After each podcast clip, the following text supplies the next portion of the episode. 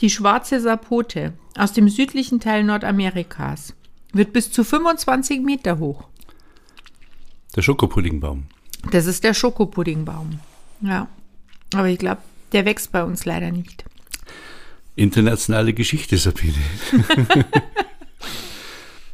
Ja, auch wenn man gerne einen Schokopuddingbaum im Garten hätte. Muss man verreisen oder umziehen. Genau.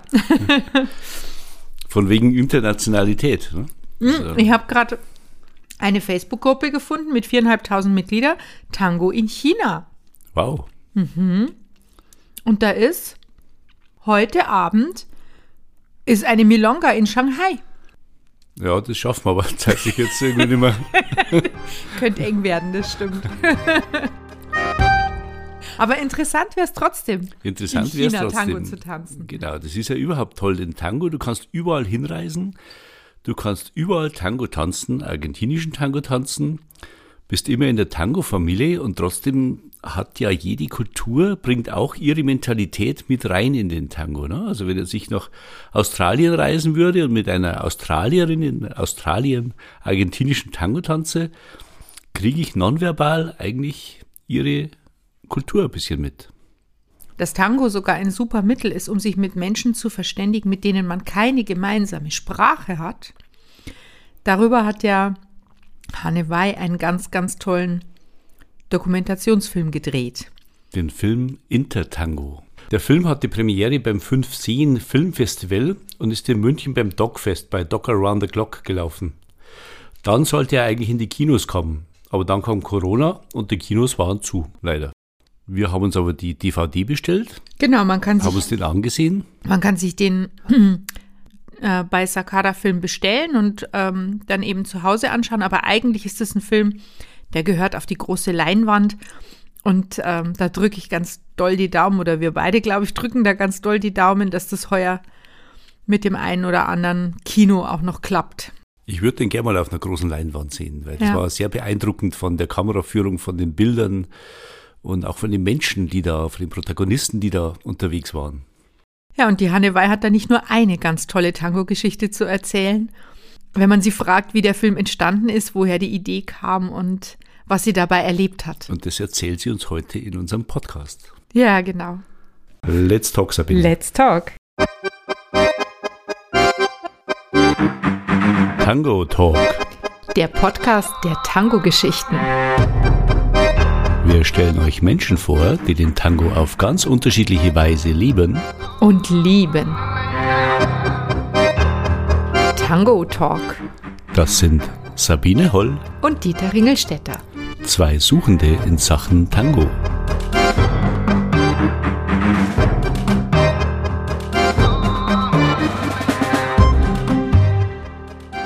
In deinem Film Intertango hast du uns mitgenommen, die Japanerin Naoko zu begleiten auf ihrem Weg zum Tango-DJ und den Iftikhar aus Pakistan, der vom Tango richtig infiziert war, die Mila aus Russland, die eine ganz tolle Tänzerin ist und der Rodrigo, für den der Tango ein großes Experiment ist. Das alles verdanken wir deinem Film Intertango und Du als Filmemacherin bist heute bei uns zu Gast im Tango Talk. Hanne Wey, wir freuen uns, dass du da bist. Ich freue mich auch, sehr schön. Erzähl doch mal, wie du auf die Idee gekommen bist, diesen Film zu machen, wie du diese vier Personen gefunden hast. Das ist alles für mich eine, eine, da steckt bestimmt eine ganz tolle Geschichte dahinter. Ja, das steckt in der Tat eine Geschichte dahinter. Tango habe ich angefangen und ich wusste sofort, das ist meins, absolut, ja. Also das ist so, hat mich komplett sofort erwischt und ich musste mit ganz vielen Privatstunden ganz schnell ganz viel machen und wollte natürlich ganz schnell, nicht ganz schnell, ich bin nach einem Jahr bin ich dann nach Buenos Aires gefahren und hatte mir alles organisiert, meine Unterkunft und zwei Privatlehrer und das alles und bin halt dann tanzen gegangen. Also und das war natürlich was, was mich so unglaublich fasziniert hat, dass im Tango, weil in Deutschland fällt es dir nicht auf, aber in Buenos Aires natürlich schon, weil da stehen ganz viele unterschiedliche Nationen. Und da stehen wirklich Menschen voreinander, die können kein einziges Wort außer äh, ¿cómo estás? Äh, buenos dias, buenas noches und so. Und mehr können die nicht miteinander sprechen, weil die komplett unterschiedliche Sprachen haben. Also die haben keine gemeinsame Sprache außer dem Tango. Und der funktioniert halt. Also das halt diese, diese, diese Möglichkeit, die Sprachbarriere und auch die kulturelle Barriere einfach zu überwinden und einfach miteinander zu tanzen. Und das sehr schön. Das ist halt, also daher kam überhaupt die Idee zu, für den Film. Nimm uns doch mal mit, in welchem Jahr war das, als du in Buenos Aires warst? Oh mein Gott, das ist jetzt schon, ähm, ich würde mal sagen 2007, 2008, als ich das erste Mal in Buenos Aires war. Sowas in dem Dreh rum. Okay. Also, ja, also ich tanze jetzt bestimmt schon 14 Jahre Tango. Also ich müsste jetzt meinen Kalender raussuchen, muss ich aber nicht unbedingt. Aber es ist schon wirklich über zehn Jahre her, dass ich das erste Mal dann in Buenos Aires war und das eben erlebt habe und auch das so beobachtet habe. Und dann habe ich mir halt gedacht, weil es so, weil, weil es mich selber so befeuert hat. Ich war mir ja auch, wie ich das erste Mal nach Buenos Aires gefahren bin, überhaupt nicht sicher, ob mir die Stadt gefallen wird. Also ich habe gedacht, ich mache jetzt mal nur zwei Wochen, weil Leute, die an Avenidas, in vierspurigen Avenidas sitzen und dort irgendwie ihr Steak essen, ich weiß nicht, ob mir das gefällt, ja, laut, groß, hm, so. Und dann bin ich nach Buenos Aires gefahren und es war von der ersten Sekunde an so, ja, das war unglaublich. Diese Stadt hat sowas Elektrisierendes, die hat mich sofort mitgenommen, ja. Und das, jetzt habe ich den Faden verloren. Was, worauf wollte ich jetzt eigentlich hinaus?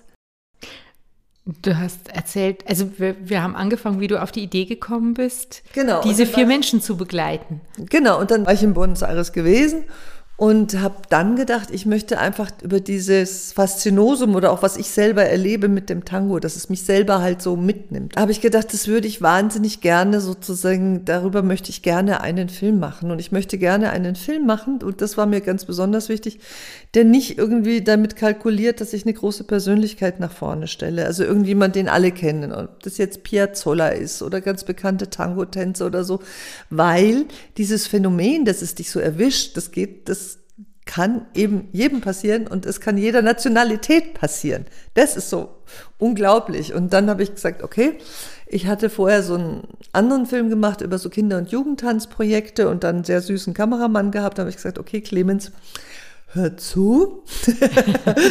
wir fahren jetzt nach Buenos Aires. Ich kann dir nichts versprechen. Wir fahren da jetzt gemeinsam rüber. Er wollte sich sowieso Argentinien anschauen. Er ist dann zwei Wochen weggefahren. Und ich habe gesagt, ich guck mal, was ich in der Zeit hinkriege. Und das, was ich hinkriege, das drehen wir dann. und dann habe ich tatsächlich, ähm, bin ich in die Wischer Malcolm gegangen. Das ist eine ganz bekannte Tanzlocation, wo unterschiedliche Milongas auch sind. Und da habe ich eben Naoko gesehen, die da oben zart auf der Bühne saß und da die Musik für den Abend gemacht hat. Und da habe ich gedacht, das finde ich schon mal ziemlich cool. Und dann habe ich sie ähm, bei so einem ganz bekannten alten Tanzpaar, ähm, habe ich sie gesehen, da hat sie selber Unterricht genommen und dann bin ich nach dem Unterricht hin und habe sie einfach angesprochen, habe gesagt, hör zu, ich würde gerne einen Film machen mit der Idee, also dass man eben Tango als interkulturelles Phänomen zeigt. Also das, wie es die Menschen miteinander verbindet, weil Naoko hat dort aufgelegt und sie hat auch mit dem Argentinier der dort eben äh, La, äh, die Milonga gemacht hat, mit dem hat sie auch vor der Milonga, unter, äh, vor der Milonga unterrichtet. Hat sie gesagt, yes, yes, we can do that, why not. Yeah? Naja, also dann habe ich Naoko gefunden. Äh, Rodrigo war damals mein Tango-Lehrer und ich habe ähm, nicht im ersten Moment daran gedacht, dass ich jetzt unbedingt Rodrigo nehme, aber ich dachte halt, okay, ich möchte auf jeden Fall einen Argentinier, it's a must, ja, geht gar nicht ohne, ja und, und Rodrigo kannte Mila. Also so ging das. Das war diese Kette und da habe ich immer sozusagen den gleichen Weg gemacht. Ich habe immer gesagt, das ist der Plan, das ist das Vorhaben. Ich möchte jetzt hier in Buenos Aires drehen und ich möchte möglichst natürlich auch noch sozusagen in den Ländern, aus denen ihr kommt. Schauen wir mal. Und den Ifti, den habe ich nachts in der Milonga in La Viruta, nachts um drei, an irgendeinem Wochentag gefunden und bin da so und dann steht er auf einmal vor mir und sagt, wanna dance? Sag ich, yes, of course. Und dann haben wir einen Walzer getanzt.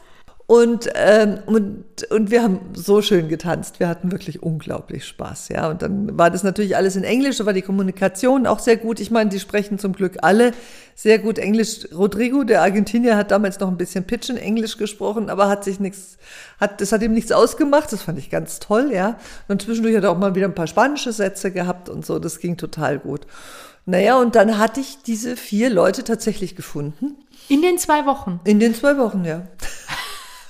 Und ich die wusste ich nicht, ob das klappt. Also ich hatte die vier, habe ich da alle in Buenos Aires gefunden. Die waren alle zu dem Moment in Buenos Aires. Und wie der Clemens zurückkam, nach zwei Wochen irgendwie Patagonien und wo er noch überall gewesen war, hatte ich so einen Drehplan gemacht. Also mit allen schon ausgemacht, wann wir drehen, was wir drehen, wo wir drehen. Und du hattest eine 100% Erfolgsquote oder hattest du auch noch jemanden gefragt, der gesagt hat, der macht nicht mit? Ich hatte noch ein anderes Pärchen gef- gefragt, da war sie eine Deutsche und er war ein Argentinier.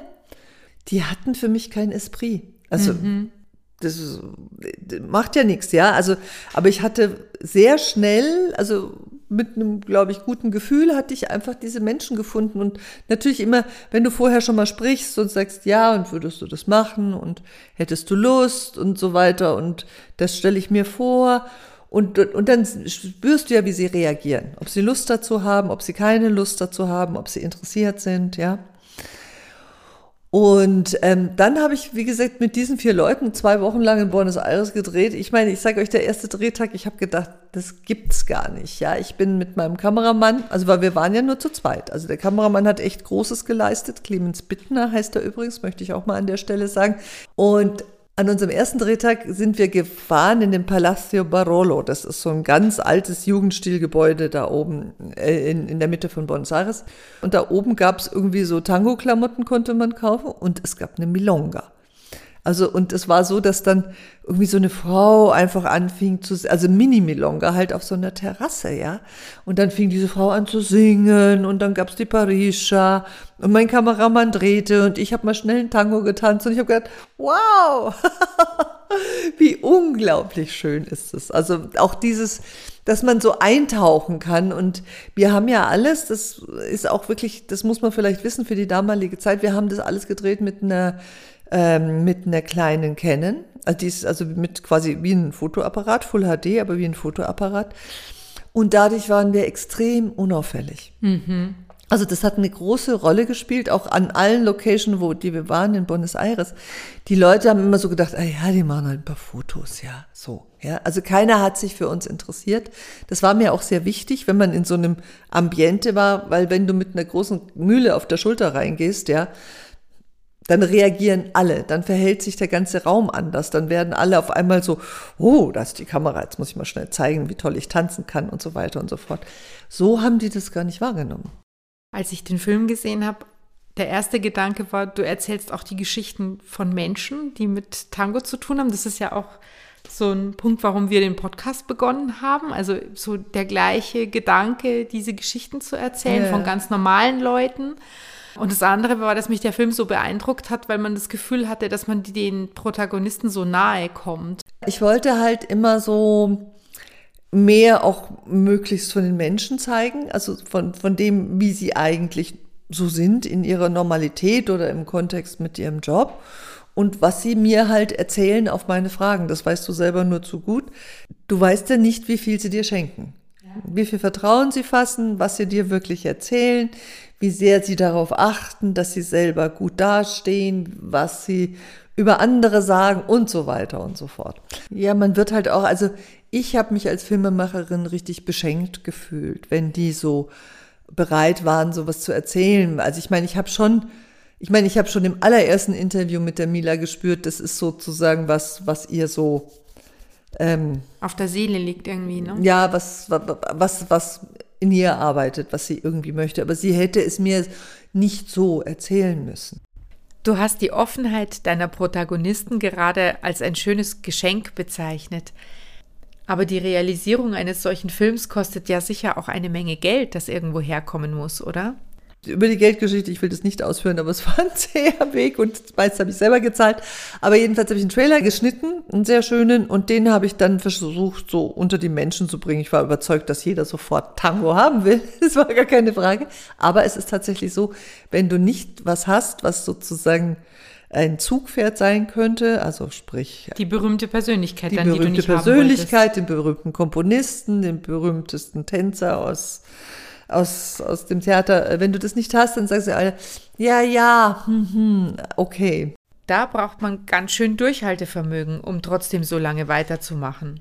Aber zum Glück hast du dich ja von deinem Herzensprojekt trotzdem nicht abbringen lassen und am Ende kam dir ja wohl sogar noch der Zufall zu Hilfe. Genau, und dann war ich wieder zurück in Deutschland und plötzlich waren sie alle da. Außer Ifti kamen Mila, Rodrigo und Naoko alle nach Europa. Und plötzlich waren die alle da, habe ich zum Clemens gesagt, jetzt wenn die alle da sind, dann müssen wir ja weiterdrehen. Es geht ja gar nicht anders, ja. Und dann ist eben Naoko nach Berlin gezogen noch und Mila ist nach Italien, nach Moskau gegangen. Dann habe ich gesagt, ja, müssen wir jetzt halt einfach machen, ja. Das hilft nichts. Da habe ich gedacht, da ist mir jetzt egal, dann nehme ich jetzt meine Ersparnisse und ähm, wir realisieren das, ja. ja. Das, über was für einen Zeitraum reden wir hier? Also wir reden jetzt hier über ein paar Jahre. Also wir reden hier über ein paar Jahre. Also am Anfang ging es relativ schnell und ich habe halt immer sozusagen gedreht, dann habe ich den Trailer geschnitten, dann habe ich den Pitch gemacht. Der Pitch war im Rahmen einer Einladung vom European Documentary Network, nicht wahr? Wo du Intertango vorstellen durftest. Genau, also in Buenos Aires. Dann habe ich wieder gewartet, habe ich gedacht, jetzt war ich schon eingeladen zum Pitch, jetzt müsste doch hier irgendwo in Deutschland. Ich meine, ich hatte auch dann tatsächlich fast eine, eine Produktionsfirma hier in München. Egal, also dann war es halt das nächste Jahr und dann kamen die alle daher. Dann dreht man halt weiter. Dann hatte ich das ganze Material und was machst du jetzt? Also dann habe ich natürlich das geschnitten und dann hatte ich so, nach drei, vier Jahren hatte ich dann so eine 45-Minuten-Fassung, die wirklich schon sehr schön war. Aber mein großer Traum war ja in Pakistan zu drehen. Ich denke immer, wenn man so so viel Herzblut in so einer Geschichte drin steckt, ja, und dann, dann ist das halt so, dann geht's halt auch weiter. Also ich hätte natürlich auch an der Stelle einfach sagen können, Schluss, aus, fertig, ne, weil jetzt hast du was, schaust halt was mit, ob du die 45 Minuten irgendwann mal noch verkauft bekommst, aber ich wollte es halt komplett haben, so wie ich es halt immer haben wollte, dass halt das Pakistan einfach auch wirklich mit drin ist. Mhm. Also das war wirklich, weil ich gedacht habe, das möchte ich unbedingt, weil ich einfach auch, das mich so begeistert hat oder ich halt einfach auch finde, dass natürlich, wenn man an ein Land wie Pakistan denkt, dann denkt man an viele schreckliche Dinge und man weiß, es ist Islam und so weiter und so fort. Aber wenn man so jemand Wunderbaren kennenlernt wie Ifti, ja, mhm. dann weißt du halt, dieses Land hat natürlich auch ganz andere Seiten. Ich meine, gut, man darf nicht vergessen, er ist privilegiert, er stammt aus einer besseren Gesellschaftsschicht, er ist ein hoher Beamter. Aber nichtsdestotrotz, ja, also das ist einfach wirklich ähm, so ein Faszinosum. Wenn du erzählst, wie lange der Prozess auch war, ne, bis der Film ähm, wo man sich immer wieder getroffen hat, wo man sich in anderen Situationen, an anderen Orten wieder begegnet ist, wo ja auch eine persönliche Entwicklung wahrscheinlich stattgefunden hat in der Zwischenzeit und du erlebst den Menschen durch, über diesen langen Zeitraum in unterschiedlichen Phasen das schafft natürlich auch Vertrauen und Nähe. Ähm, wir mögen uns alle tierisch und wie die hier waren zu der Premiere, das war so, so schön, ja, also weil man alle waren so miteinander und man kennt sich so lange und es ist so die Aufregung. Naoko sagt immer, I don't know what I said. I don't know what I said. Sie war, sie war wirklich total panisch, weil es schon so lange her war, bis, weil es so lange gedauert hat, bis der Film fertig war und sie wusste nicht mehr genau, was sie gesagt hat.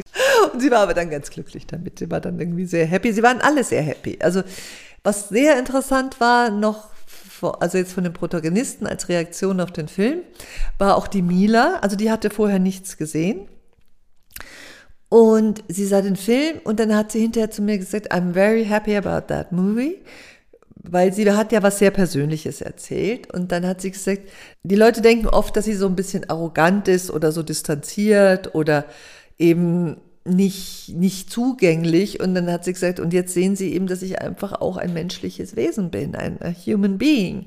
Das, glaube ich, was du jetzt erzählt hast, macht auch nochmal deutlich irgendwie, was das auch für ein Schatz ist. Ne? Und also, was einem da offenbart wird, wenn man diesen Film anschaut. Das darf der Film einfangen und man darf den Leuten so nahe kommen. Und jetzt, wenn du sagst, dass die Mila hinterher meinte, dass viele Menschen, die sie persönlich kennen, sie für unzugänglich halten und wir sie aber als die Zuschauer des Films so nah und menschlich erleben dürfen, ist ja irgendwie verrückt, ne? Also, dass man, obwohl man sie nicht kennt, ihr an der Stelle durch deine Arbeit, durch diesen Film viel, menschlich viel näher und auch emotional viel näher kommen darf, als viele, die sie sogar wahrscheinlich persönlich kennen.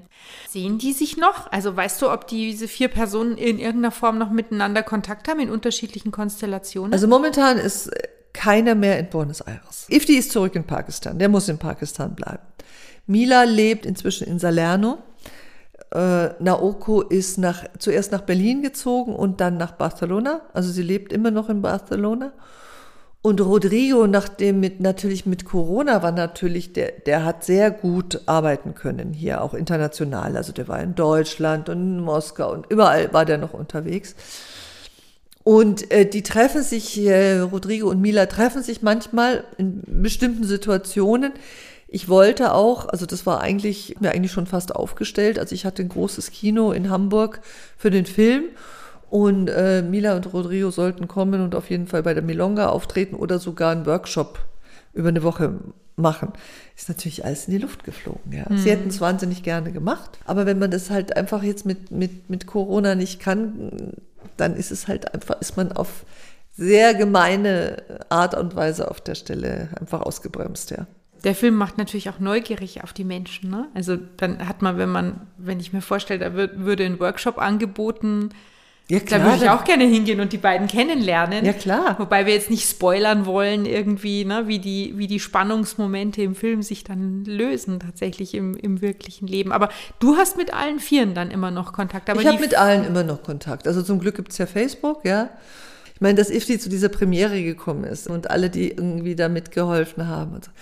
Einfach genial, ja. Und dass diese ganzen Protagonisten da standen und so. Also ich bin da an dem Tag, bin ich wirklich bin irgendwie danach nur noch geflogen. Äh, Hanne, da hätte ich jetzt eine Frage zum Tango. Jetzt bist du ja in so unterschiedlichen Kulturen unterwegs gewesen.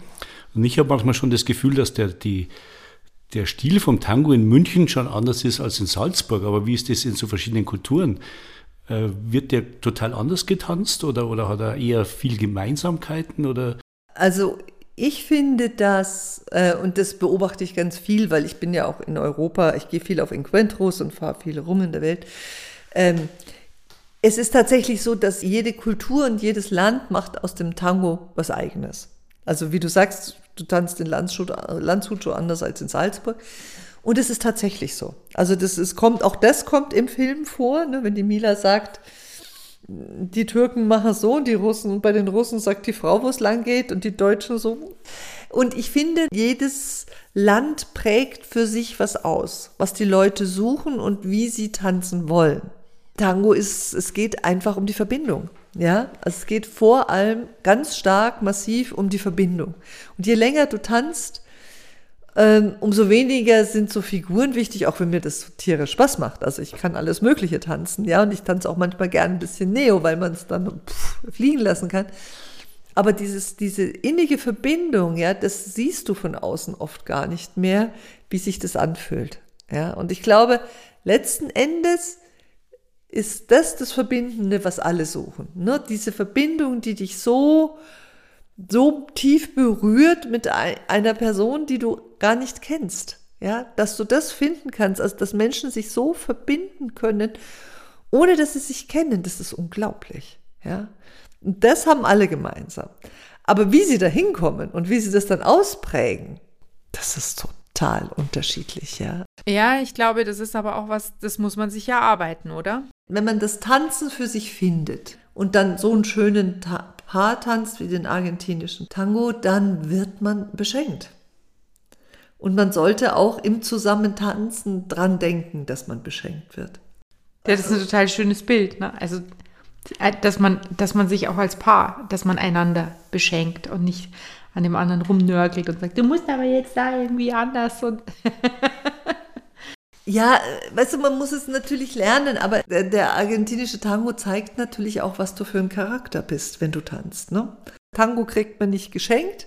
Ja, da ist was, da gibt man was rein, da gibt man Energie, Durchhaltevermögen und so. Und aber man wird halt auch entsprechend belohnt.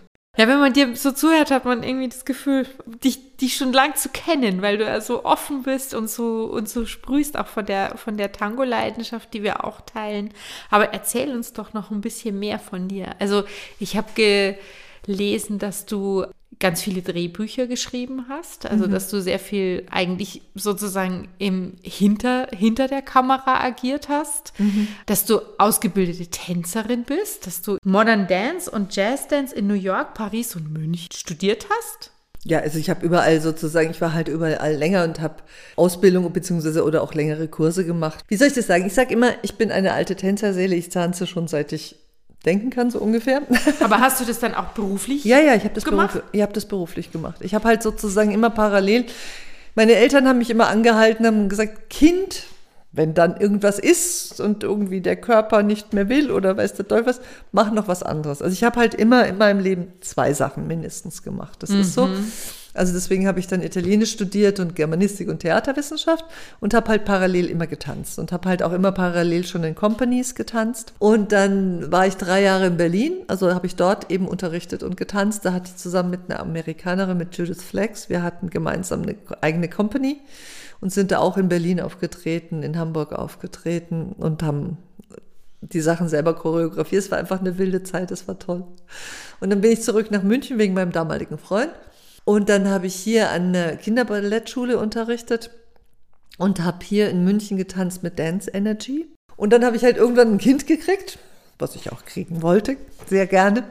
Ähm, und dann habe ich gedacht, so, und jetzt muss ich irgendwie mal gucken, immer ein bisschen Geld verdienen, weil als, also ich habe in der Zeit, wo ich getanzt habe, habe und unterrichtet, habe ich auch manchmal noch so Regieassistenzen gemacht für Film und Fernsehen und natürlich Choreografien für Film und Fernsehen. Ne? Ich habe viel Tanzchoreografien gemacht. Heutzutage zahlt das kein Mensch mehr, aber ist egal, damals gab es da genug Arbeit für mich.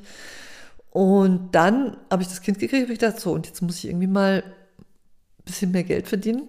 Und dann hatte ich irgendwie die Möglichkeit, irgendwie mit dem Schreiben anzufangen, was eigentlich sehr gegen mein Naturell ist, aber auch nicht gegen mein Naturell, weil ich habe immer, also auf meiner Website steht es auch so und so ist es auch. Also ich sage immer, Schreiben ist Tanzen im Kopf, weil du musst so Geschichten erfinden, ist halt, ja, musst du die Dinge zusammenbringen im Kopf. Und dann habe ich halt ähm, sukzessive mit dem, also mit dem, was ich halt früher gemacht habe, modernen Jazz und so habe ich dann aufgehört. Dann habe ich mal ein paar Jahre gar nicht getanzt, das ging gar nicht. Und dann habe ich den Tango gefunden. Und dann wusste ich, yes, juhu. Und das wie kann, ging das? Das war also, total simpel, so eine ganz typische Geschichte, weil ich hatte eine Freundin, die hat gesagt, ah, Hanne, ich möchte so wahnsinnig gerne einen Tango-Kurs machen. Ich will aber nicht alleine gehen, gehst du mit? Und ich gedacht, ja, habe ich jetzt nichts zu verlieren. Ja, mache ich. Gehe ich mit. Ich hatte null Erwartung. Null, gar nichts. Ja, ich hatte wirklich überhaupt gar keine Erwartung. Und mit der zweiten Tangostunde, nicht gleich bei der ersten, aber bei der zweiten Tangostunde wusste ich, das ist es. Und ab da habe ich dann, also ich habe den Gruppenkurs noch zu Ende gemacht, aber ich habe ab da nur noch Privatstunden genommen. Mut hast du ja jede Menge, ne? Also wenn ich mir, wenn ich mir denke, so gerade mit dem Tango angefangen, dann gleich nach Argentinien, dann die vielen Berufe, die du ausgeübt hast, das hast ja auch irgendwie, bist immer wieder ins kalte Wasser gesprungen, hast was Neues angepackt und dann auch den Film für den du ja auch eine eigene Produktionsfirma gegründet hast. Das stimmt schon, du hast schon recht, weil ich bin tatsächlich unerschrocken. Also ich habe keine Angst. Weil ich denke mir, ich habe nichts zu verlieren. Weißt du, ich, ich kann eigentlich, wenn ich was Neues versuche, ja auch eigentlich nur gewinnen, auch wenn ich damit scheiter vielleicht, ja. Aber ich habe was versucht, weißt du, und es ist nicht so, dass ich sage, ah, das kann. Ja, dir scheint ja auch alles zu gelingen, was du versuchst. Ich meine, der Film ist ja richtig toll geworden. Hast du denn geplant? Du hast vorher erzählt, dass einige gesagt haben, ja, wenn Sie mal wieder ein Filmprojekt planen, dann kommen Sie zu uns. Gibt es ähm, denn da was in der Planung? Ja, ich habe, ich habe, also ich habe einen Film im Kopf, den ich gerne machen würde. Das verrate ich aber jetzt nicht. ja, und äh, aber es hat immer und das das ist für mich ganz klar, es hat immer was mit Bewegung zu tun. Ja, also es muss, wenn ich Filme mache, ich bin, also ich habe als Filmemacherin ja spät angefangen in dem Sinn, ja, aber wenn ich Filme mache, dann muss es was mit Bewegung zu tun haben und mit irgendwas, was mir wirklich sehr am Herzen liegt. Also anders kann ich es nicht sagen. Ich muss es, ich muss es nicht, weißt du, ich, es ist nicht so, ich muss jetzt nicht irgendwelche Serien drehen oder irgendwas, will ich gar nicht. Mhm. Sondern ich will dann schon, also wenn ich Filme mache, dann möchte ich so diese, diese Themen, die mich persönlich sehr berühren, wo ich das Gefühl habe, da hab, kann ich mit einer anderen Art und Weise drauf schauen und da habe ich was zu erzählen. Also wir haben gleich gesagt, irgendwie, wenn jemand den Film sieht, der muss doch voll Bock haben, mit Tango anzufangen und dass die Atmosphäre so ansprechend ist, dass die Ästhetik so wunderschön ist, ne? dass man das einfach auch beim Zuschauen der Wunsch wächst, das auch selber zu lernen. Natürlich ist es ein Film für Tango-Tänzer, aber das ist auch ein Film für Nicht-Tango-Tänzer. Ja. ja, also für Leute, die einfach so mal überhaupt eine Idee bekommen wollen. Ja, ist toll. Toller Film. Wir hoffen sehr, dass ihn viele sehen, dass viele die Chance bekommen werden, ihn zu sehen und auch auf der ganz großen Leinwand, weil ich glaube, auch da gehört er hin. Danke, dass du bei uns warst. Danke, dass du deine Geschichte und die Geschichten hinter den Geschichten mit uns geteilt hast. Aber viel geredet. Vielen, vielen Dank. Für ich fand es extrem interessant. Vielen Dank. Ich danke auch nochmal. Für neugierige Fragen bin ich jederzeit offen. Das war Tango Talk, der Podcast der Tango-Geschichten von Sabine Holl und Dieter Ringelstetter. Wenn ihr mehr von uns hören wollt, abonniert uns. Und besucht uns auf Facebook oder unter www.tango-talk.de